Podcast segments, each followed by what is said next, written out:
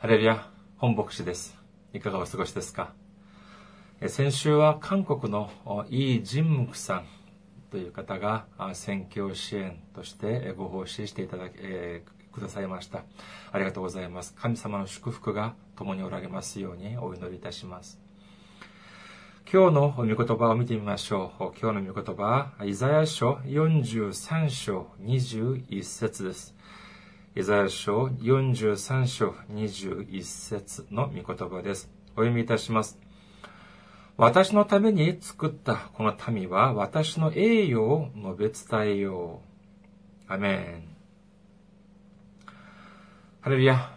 神様を愛する方はアメンと告白しましょう。アメン。今日は皆様と一緒に神様を述べ伝える人生というテーマで恵みを分かち合いたいと思います。まず一つ問題を出してみましょうか。天使には翼があるでしょうか？ないでしょうか？いわゆる天使という言葉を聞くと、私たちが連想するのはどういう姿かというと、まず翼、何よりも翼があるということを連想します。しかし、聖書によりますとですね、翼に関する描写がある時もあれば、ない時もあります。例えば、四式13章16節を見てみましょうか。四式13章16節です。すると、主の使いはマノアに言った。たとえあなたが私を引き止めても、私はあなたの食物は食べない。もし全焼の生贄を捧げたいなら、それは主に捧げなさい。マノアはその方が主の使いであることを知らなかったのであると書かれています。これはサムソンの誕生を知らせる、主の使いがサムソンの誕生を、そのサムソンの父であるマノアに知らせるという場面ですが、この彼らはこの主の使いを見たときに、マノアはその方が主の使いであることを知らなかったというふうに書かれています。もし、その主の使いに翼があったなら、すぐ、あ、主の使いだということは分かったとは思いますけれども、この記録にから察しまするに、多分、えー、翼はなかったんでしょうね。私たちと同じようなあ形ではなかったかと思われます。私たちが知っている天使の中で、まあ、ガブリエルとかミカエルという天使は聖書に出てきます。ミカエルは天使の長です。そして、え、ガブリエルは、え、そのマリアに、え、その受胎告知というものをする場面というのも出てきますけれども、どこにもその翼に関するミカエルもそうですし、ガブリエルもそうですし、その翼に関する描写はありません。もちろん、ダニエル、ダニエル書9章21節にはこのような部分があります。すなわち私がまだ祈って語っているとき、私が初めに幻の中で見たあの人、ガブリエルが、夕方の捧げ物を捧げる頃、素早く飛んできて私に近づきとあります。ここで、えー、素早く飛んできたというふうに、えー、の描写からですね、このガブリエルは翼があっただろうというふうに、まあ、昔の人は考えていたんですけれども、しかし、この言語、この、ヘブライ語のですね、この飛ぶという意味には、その空を飛ぶというだけではなくて、疲れるという意味も一緒にあるというふうに言われています。ですから、ある人はですね、このガブリエルが長時間にわたるお祈りで疲れている時に、疲れている時に、この天使ガブリエルが来たというふうに解釈する人もいます。そしてもしも天使が飛んできたと言ったとしても、では、じゃそのガブリエルはあ翼があったので飛ぶことができた。しかし、じゃあ他の天使は、じゃあ翼がない天使はどうだったのかというと、じゃあ、はしごとか、登ったり降りたりしたのかというふうに、え、考える方もいらっしゃるかもしれません。えまた、こんなことを、はしごとかに関することを申し上げますと、創世記28章を思い浮かべる方がいらっしゃるかもしれません。創世記28章12節にはこのように書かれています。そのうちに彼は夢を見た。見よ。一つのはしごが地に向けて建てられている。その頂は天に届き、見よ。神の使いたちがそのはしごを登り、下りしている。というふうに書かれてるじゃないか。ご覧見なさい。だから、翼がない天使たちは、はしごを使って、天とこの地を行ったり来たりしていたというふうにおっしゃるかもしれませんけれども、これも考えてみてください。天使の役割というのは神様の命令を実行する役割なんです。なのに、その、その、そのためには早く行動しなければならないのに、はい、じゃあ神様から命令がおりました。じゃあ、はしごを使って下まで降りて、そして任務を遂行して、また一生懸命汗だくになりながら、えー、はしごに登っていくというのは、これは想像しがたいと思います。先ほど申し上げました、このサムソンの誕生を知らせた主の使い。先ほど申し上げましたように、翼がなかったと思われます。しかし、この主の使いが戻るときにどのように戻ったのかというとですね、四式13章20節に書かれています。ここにはですね、このように書かれています。炎が祭壇から天に向かって登った時、マノアとその妻の見ているところで、主の使いは祭壇の炎の中を登っていった。彼らは地にひれ伏したというふうに書かれています。つまり、この翼のないこの天使は、またはしごを使って一生懸命登ったのではなくて、祭壇の炎の中をを登っていったというふうに書かれているということなんです。ですから、これをもう翼がない、なかったら、これをもうはしごを使ったというのは、これはあくまで私たちが考えている常識、この狭い、その、その所見だというふうに言えることができるでしょう。イエス様の復活の時もやはり同じです。マルコの福音書16章5節から6節まで見てみましょうか。それで墓の中に入ったところ、真っ白な長い衣をまとった青年が右側に座っているのが見えた。彼女たちは驚いた。青年は言った。驚いてはいけません。あなた方は十字架につけられたナザレ人イエスを探しているのでしょう。あの方は蘇られました。ここにはおられません。ご覧なさい。あの、ここが、こここがあの方の収められたところです。この、え、この女たちはですね、このイエス様のご遺体の手入れをしようとして、行きましたけれども、そこに、そこには天使、天の使いが、神様の使いがいました。しかし、その描写には何、どういうふうに書かれているかというと、真っ白な長い衣をまとった青年とだけ書いてあります。もし、彼らに翼があったのなら、この白い服とか青年とかという以前に、翼に関する描写というのが当然ここにあって叱るべきでしょう。しかし、それに翼に関しては何の記録もなく、ここにはただ、白い、真っ白な長い衣をまとった青年とだけ書かれています。では、天使には翼はないんでしょうか？いや、確実に100%確実に翼に関する、関して、えー、記録が残っている場合もあります。それが何かというと、まず第一に、ケルビムという天使に関する記録です。実際、ケルビムに関する描写はですね、エゼキエル書にたくさん出てきますが、この時は翼に関する描写も一緒に出てきます。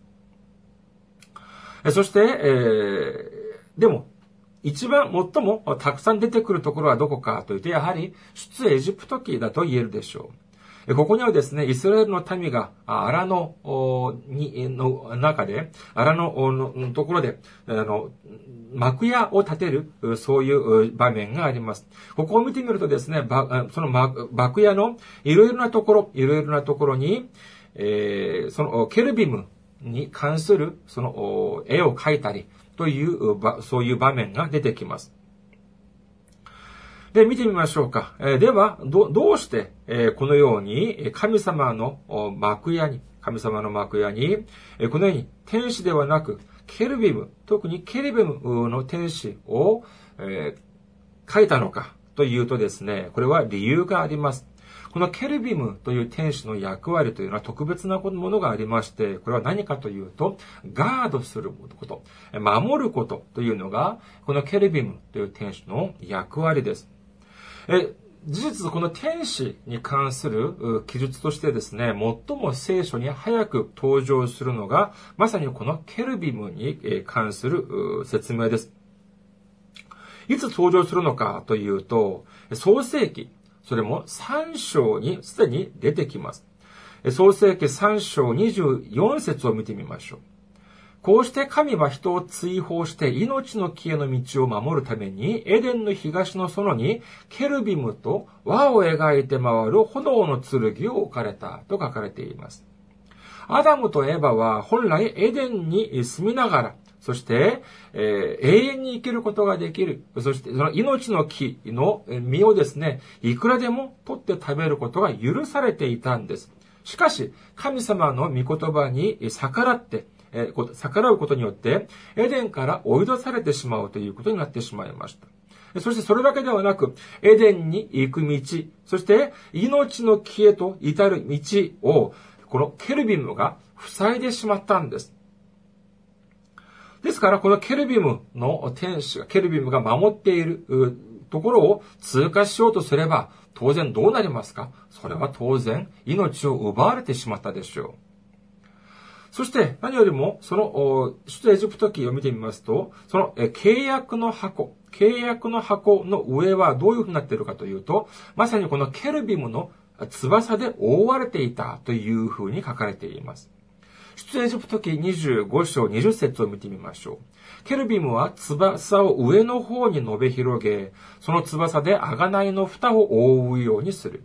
互いに向かい合って、ケルビムの顔が贖いの蓋に向かうようにしなければならない。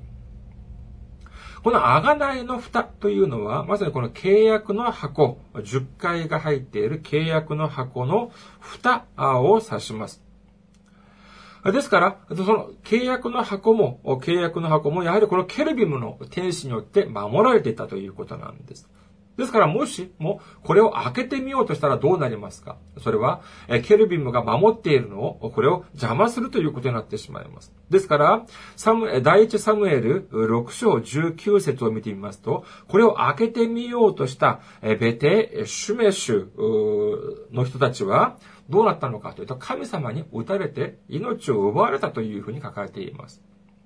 では、この契約の箱が置かれていたところはどこかというと、それは、その幕屋の中の聖女と死聖所というのもありまして、この死聖所、最も聖なる場所に、この契約の箱は置かれていました。そして、聖女や死聖女には一般の人は入ることはできません。聖女には、そうですね、祭司、祭司は入ることができます。しかし、その死聖所、この契約の箱が置かれている最も聖なる場所である死聖所は、ここは1年に一度だけ、それも大祭司だけが入ることができるんです。じゃあそれは、もちろんそれは特権ですけれども、それはそんなに楽な務めではありません。これは命がけでした。どうしてかというと、その中に入って、もしも何か失敗をした、しでかしたらどうなるかというと、命が奪われたんです。ですから、その大祭司が着ていた服にはですね、鈴がついていたと言います。ですから、その務めをしている時に、鈴の音が鳴ったら、あ、まだ生きているんだ。でも、あ、鈴の音が止まってしまった。あ、これは亡くなったのかもしれない。というふうに分からせるために服に鈴をつけたというから、それこそ大変な務めだったと言えるでしょう。では、外からは見えないのか、見え、見えなかったのかというと、はい、見えなかったんです。どうしてかというとですね、この、聖女と聖女には垂れ幕が、垂れ幕があって、そしてこれを区分していた、分けていたということなんです。では、この垂れ幕について、少し見てみましょうか。イエス様が十字架につけられた時ですが、このように書かれています。マルコの福音書15章37から38を見てみましょう。マルコの福音書15章37から38。それからイエスは大声を上げて息を引き取られた。神殿の幕が上から下まで真っ二つに裂けた。と記録されています。イエス様が私たちの代わりに全ての罪を背負って、全ての懲らしめを受けて、そして全ての裁きを受けることによって、十字架の上で命が絶たれた、まさにその時、その神殿の垂れ幕が上から下まで完全に真っ二つに裂けたというふうに聖書には記されています。これは、マルコの福音書だけではなく、マタイの福音書やルカの福音書にも記されています。いや、垂れ幕が避けたっていうことが、そんなにすごいことなのか。ただ避けたっていうことだけじゃないか。なのにどうしてこんなにママタイ、マルコ、ルカの福音書にみんな書かれているのかというとですね。では、この垂れ幕はどういうものだったのかという説明は、出エジプト記26章を見ると正確に、詳細に書かれています。出エジプト記26章31から33を見てみましょう。出エジプト記26章31から33です。青色、紫色、黄色のより糸。より糸で折った雨布で垂れ幕を作る。これに巧みな細工でケルビムを折り出さなければならない。これを4つの銀の台座の上に据えられ、その鍵で、鍵がで金でできている金をかぶせたアカシア材の4本の柱につける。その垂れ幕を留め金の下にかけ、えー、その垂れ幕の内側にアカシの箱を運び入れる。その垂れ幕はあなた方のために聖女と死聖女との仕切りとなるというふうに書かれています。この記録によれば、この証の箱、契約の箱をです。これが入っている、その死聖女と聖女の、その区分けをするという時に使われていたんですけれども、そこには、その垂れ幕には何が書かれていたかといったまさに、このケルビムが書かれていたということなんです。それも、ただ、手で、絵で描いたのではなくて、これを折り出した。つまり、刺繍を施した。つまり、徹底的に、もう本当に消えないように、えー、そこに記したというふうに書かれているんです。皆さん覚えていますか？ケルビムの初めの役割、このケルビムの天使の役割は何でした？何でしたか？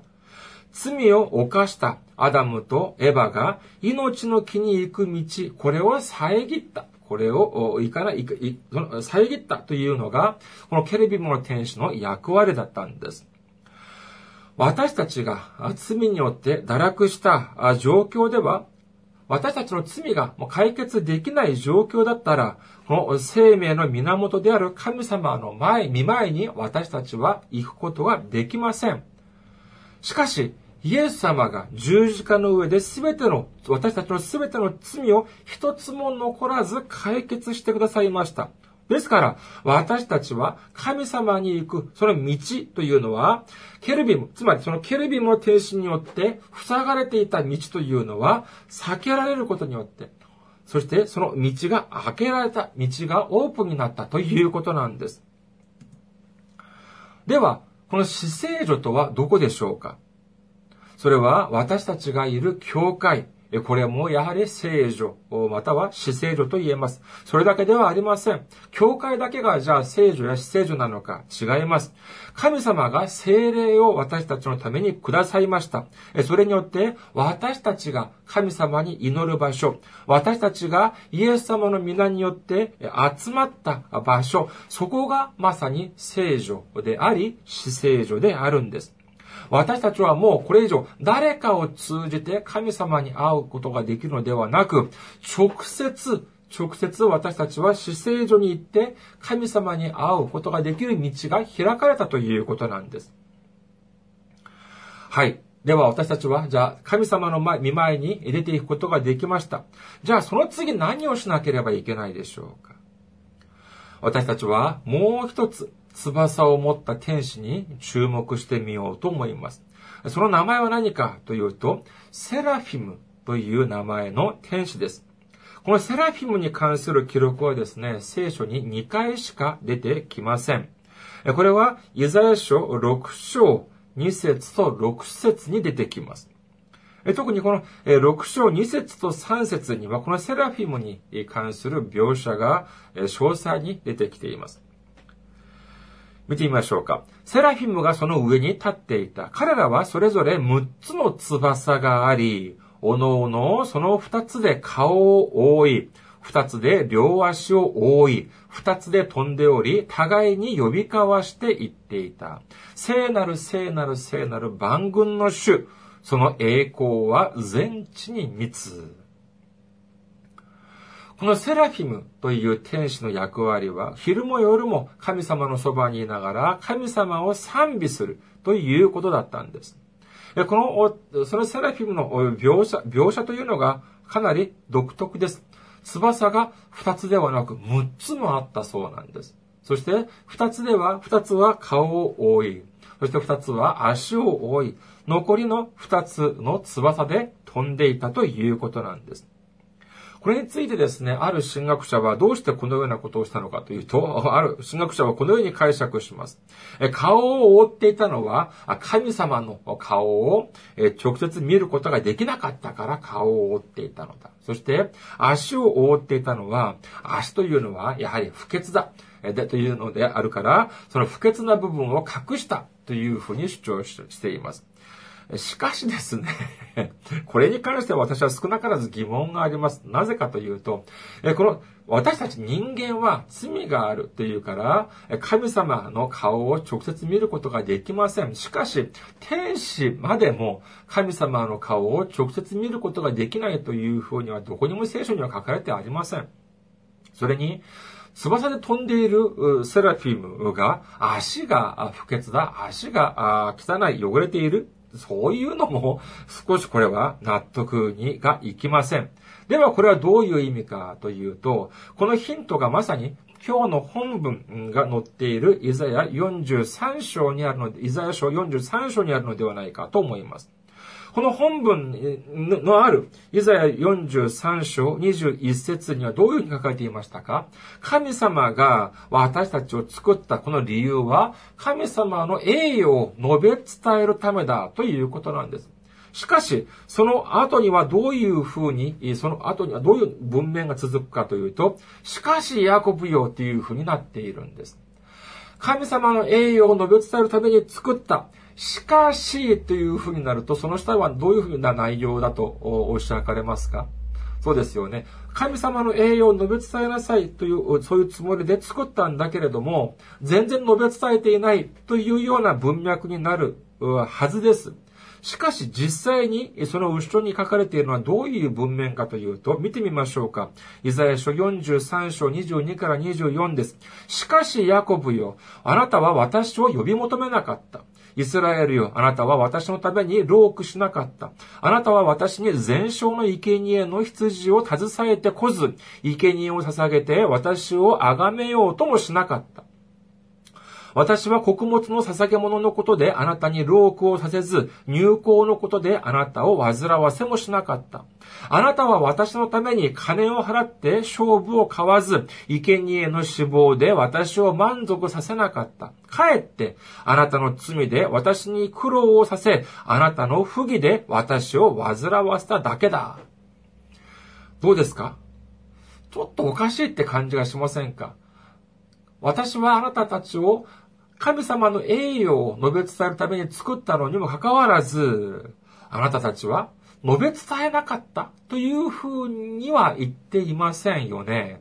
それに、英語の翻訳を見ると、フレーズというふうになっています。つまり、神様を賛美する民として作ったんだけれども、という意味です。しかし、この後に続く言葉はこのようになっています。神様の賛美についても、神様の栄誉を述べ伝えるというような文脈でもありません。この内容は何かというと、神様を探しもせず、神様を本当に苦労させた。神様を悩ませた。というようにな内容なんです。私はあなたにたくさんのものを与えたけれども、あなたは私に何もしなかったというふうに神様はおっしゃっているんです。ここで私たちはセラフィムの姿を思い浮かびます。浮かべることができます。神様を賛美するセラフィムの姿は、まずは顔を覆いました。この世の中の多くの人たちは自分の、自分を高めようとします。自分の顔を、ま、たくさんの人たちに見せようとします。自分の名前を高めようとするんです。しかし、神様を賛美する、神様の栄誉を述べ伝える人の姿はどうでしょうか？自分ではなく神様を高めようとします。自分ではなく神様の顔を知らせようとします。自分ではなく神様の名前をたくさんの人たちに知らせようとするんです。では足はどうでしょうか？私たちがどこかに行くとしても、この、行くとしたら、この足によって行動に移ります。